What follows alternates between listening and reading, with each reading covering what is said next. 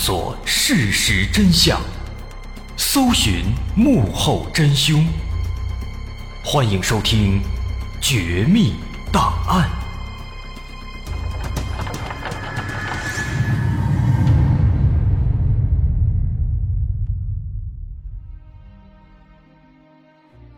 还原事实，探索真相。欢迎来到今天的《绝密档案》，我是大碗。一八九九年，美国著名演员查尔斯·霍夫兰去世了，但他前脚刚刚去世，后脚他的棺材就因为一场猛烈的暴风雨被水冲走了。他的女儿为了寻找丢失的棺材，不惜花重金收集线索。可是过去了很多年，女儿花了上百万美金，还是没能找到父亲的棺材。然而，就在女儿已经不抱任何希望的时候，二十八年之后的一九二七年，这具棺材竟然再次出现了。它历经二十八年的时间，在海上漂泊了三千多公里，最后又完好无损地出现在了死者的出生地爱德华王子岛。谁也没法解释它是怎么飘过来的。这二十八年，它为什么没有被摧残，没有被破坏？当然，今天咱们要说的。不是棺材，而是一艘船。这艘船就像那口棺材，甚至比那口棺材还要邪乎。本来他好端端的，却莫名其妙的失踪了，而且他还不如那口棺材呢。那棺材失踪了，起码自己还能回来，而这艘船，它就像是中了邪一样。虽然后来也被人找到了，但是被找到之后，他又失踪了，在海上时隐时现。连续失踪了三次，又被人找到了三次，而且每一次都发生了一些奇怪的事情。等到人们最后一次找到这艘船的时候啊，船上的人全都神秘消失了，唯一留下的只有一份残缺的日记和一具尸体。这艘船到底经历了什么呢？它的身上又隐藏着什么样的秘密呢？今天咱们来聊聊这艘船的故事。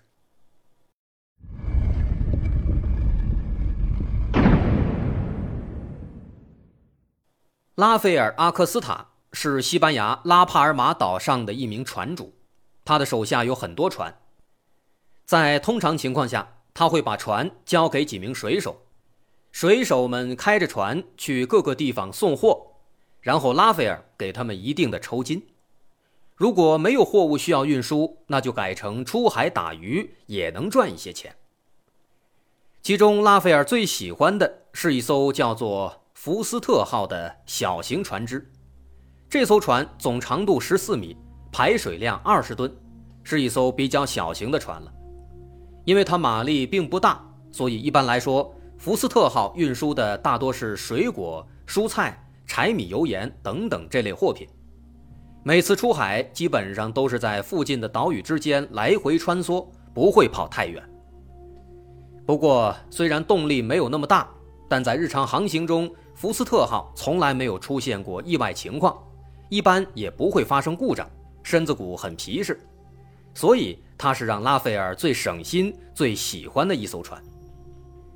一九六八年七月二十号，福斯特号离开港口。准备开往八十公里之外的耶罗岛送货，船主拉斐尔并不需要在船上，因为船上的几名船员都是他的亲戚朋友。这上面一共有四位船员，分别是四十七岁的拉蒙和四十二岁的埃里贝托，这俩是兄弟。此外还有他们的两个表兄弟，分别叫米格尔和维特伯，年纪都是四十二岁，他们都是拉斐尔信得过的亲戚。从十几岁开始就在船上工作了，经验十足，所以把船交给他们，拉斐尔是一百个放心。在这天傍晚，像往常一样，福斯特号踏上了航程。不过这次和以往不一样的是啊，四名船员之一的维特伯因为家里有些事情，这次没有登船，所以此时船上只有三个人。船开的也不算快。福斯特号大约行驶了七个小时，才慢慢悠悠地抵达了耶罗岛。此时已经是深夜了。接着，三名船员拉蒙、艾利贝托和米格尔，他们开始呼哧呼哧地往下卸货。不过，正当他们忙碌的时候，岸边忽然出现了一个满头大汗的不速之客。这个陌生人名叫胡里奥·加西亚，二十七岁，是一个年轻的工程师，家里有妻子有女儿。他的家呢，跟船员们一样，也在拉帕尔马岛。平时在伊罗岛的一个私人庄园里面做维修师傅。见到船员以后，他连忙恳求能带他回到拉帕尔马岛，因为自己家里有急事儿。什么事儿呢？当时啊，这加西亚正在上班，忽然接到家里电话，说家里两个月大的女儿正在发高烧，虽然医生开了药了，但情况很不乐观。加西亚心急如焚，赶紧来到码头。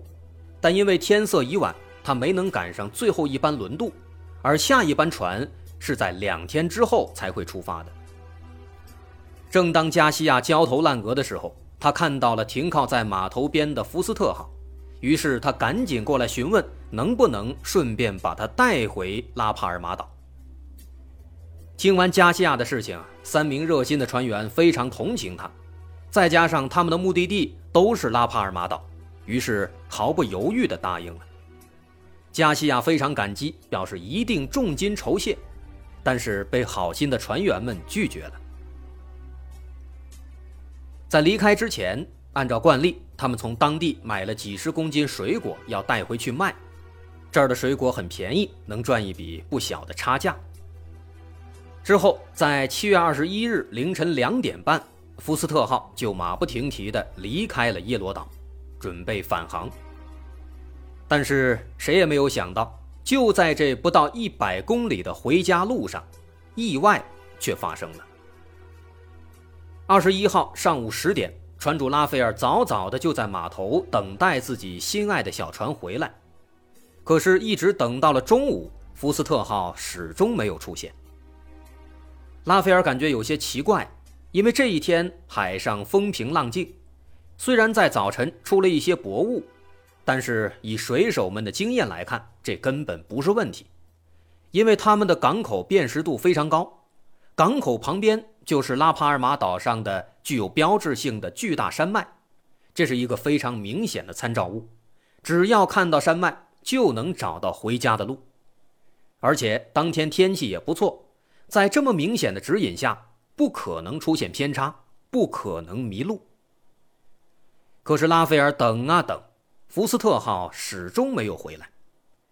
又等了两个小时，到了中午两点多了，拉斐尔再也坐不住了，因为之前从来没有出现过类似的情况。于是他立即叫上两名得力的水手，开着另一艘船出海去寻找。他们向耶罗岛一路驶去，一路开，一路找。可是直到他们开到了耶罗岛。找到了福斯特号停靠过的码头，甚至还找到了卖水果的摊主，但就是没有发现福斯特号的踪迹。随后，拉斐尔在附近海域发布了无线电通讯，希望有看到过福斯特号的船只能够立刻联系他，但是没能得到什么有用的信息。拉斐尔感觉这情况实在是不太对劲。他开始怀疑有没有可能是船上的机械设备出了什么故障，导致船只不受控制。如果果真如此，那么船只就会随波逐流，飘到其他未知的海域，那就危险了。不过，鉴于船上有一些水果和淡水，船员们一时半会儿应该不会饿死。于是，拉斐尔立刻联系了当地政府和救援队，希望得到专业的帮助。相关部门在得到求助以后，立即制定了搜救地图，甚至还派出了飞机在空中寻找，但是结果让人大失所望。随着搜索范围逐渐扩大，一直找了两天，还是没有发现福斯特号的踪迹。这下拉斐尔彻底慌了，因为船上的淡水和水果最多只能支撑两三天，而现在两天过去了。不光他这么想，救援队也认为形势并不乐观。他们认为，这艘小船如果没有上岸，那么大概率已经沉没了。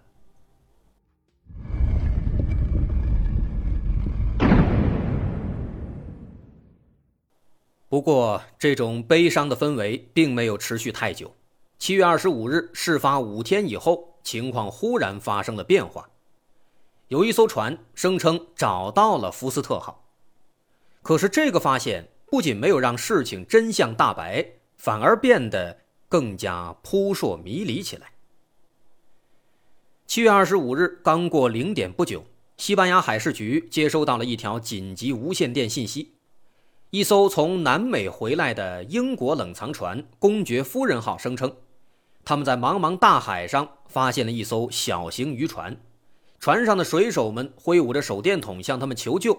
这艘船就是“福斯特号”，但当时他们的位置啊，距离拉帕尔马岛足足有一百九十公里，跟“福斯特号”原本的航行路线隔得也非常远。在得到这个消息以后，海事局立刻派出救援小组去和“公爵夫人号”碰头。几个小时以后，他们顺利找到了“公爵夫人号”，但奇怪的是，却没有发现“福斯特号”。这是怎么回事呢？“公爵夫人号”的船长说出了事情的前后经过。一开始，他们确实发现了“福斯特号”，那只小船正在海上飘荡。而且船上的人们看起来已经进入了脱水状态，应该是好几天没吃东西了。他们身上也被晒得通红，精神也有些萎靡不振。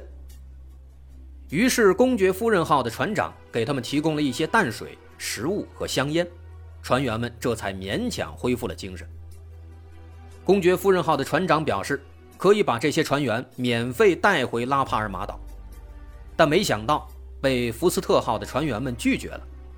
他们说，福斯特号没有任何问题，可以正常行驶，只是缺少燃料和食物，希望公爵夫人号能够给予帮助。听到这样的要求，公爵夫人号的船长感到有些奇怪。他仔细打量了这几名船员，发现他们十分健康，意识也已经非常清醒，而且看起来应该都是大海上的老手。一般这样的老水手啊，在遇到类似困难时，确实都会尽可能的想自救，这也是正常的。毕竟，如果公爵夫人号真的只把他们的人带回去了，那这艘船该怎么处理呢？于是，在和自己船上的船员们讨论之后，公爵夫人号的船长同意了对方的要求，给他们补充了十八小时的燃料以及足够他们返程的食物和水，让他们独自离开了。随后，这个消息被救援小组带回了拉帕尔马岛。拉斐尔在听到这个消息之后非常激动，他根据公爵夫人号的描述核对了那艘船和船员的样貌，确认那的确就是福斯特号以及自己的船员们，当然还有那个急着搭船回家看女儿的加西亚。这让拉斐尔以及船员的家人们感到非常兴奋，他们本来以为船员们已经凶多吉少了。没想到啊，竟然绝处逢生，获救了。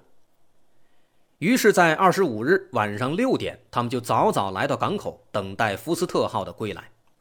因为按照计算，福斯特号大约会在七点左右返回港口。很快，时间来到了晚上七点，但是福斯特号却没有出现。到了七点半，海面上还是一片平静。又等了一个小时，快九点了。福斯特号还是没有回来，这下大家开始站不住了，拉斐尔脸上也开始眉头紧蹙。最终，他和船员的家人们在码头上等了整整一夜，一直到了第二天清晨，福斯特号始终没有回来。此时，一种比之前更加强烈的不安和恐惧开始占据每一个人的内心。福斯特号。到底去了哪里呢？七月二十六日，有关部门再一次派出飞机展开搜索。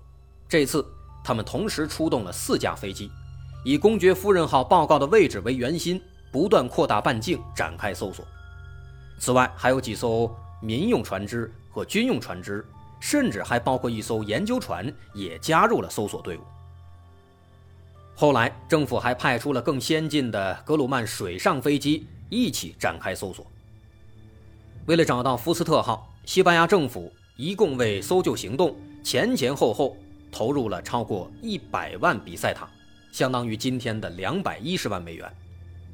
可尽管如此，这次搜索行动持续了长达半个月。福斯特号以及他的船员们却仍然活不见人，死不见尸。一九六八年八月七日，此时距离福斯特号第二次失踪已经过去了十二天。由于时间过长，船员们已经不可能生还了，因此西班牙政府停止了搜救行动，并且将福斯特号正式列为失踪船只。虽然福斯特号的失踪在当时引起了巨大关注，但随着时间慢慢流逝，人们关于它的讨论也变得越来越少。不过，就在所有人甚至船员的家人们都打算放弃的时候，1968年10月9日，事发两个多月以后，又有一艘船声称发现了福斯特号的踪迹。这一次，他们又会有什么样的发现呢？那几名船员究竟是死是活呢？我们要说的是，随着这次福斯特号再次被发现，这整起事件将会被推向高潮。在船舱里出现的莫名其妙的尸体，在被拉回的过程中又莫名其妙的沉船，以及那具尸体旁边发现了一个神秘的笔记本。这些线索和细节在之后的几十年里将会一直困扰着人们。福斯特号究竟发生了什么？我是大碗，稍后下节咱们接着说。如果你喜欢，欢迎关注我的微信公众号，在微信搜索“大碗说故事”，点击关注即可。我是大碗，有关福斯特号的故事，稍后下节咱们接着说。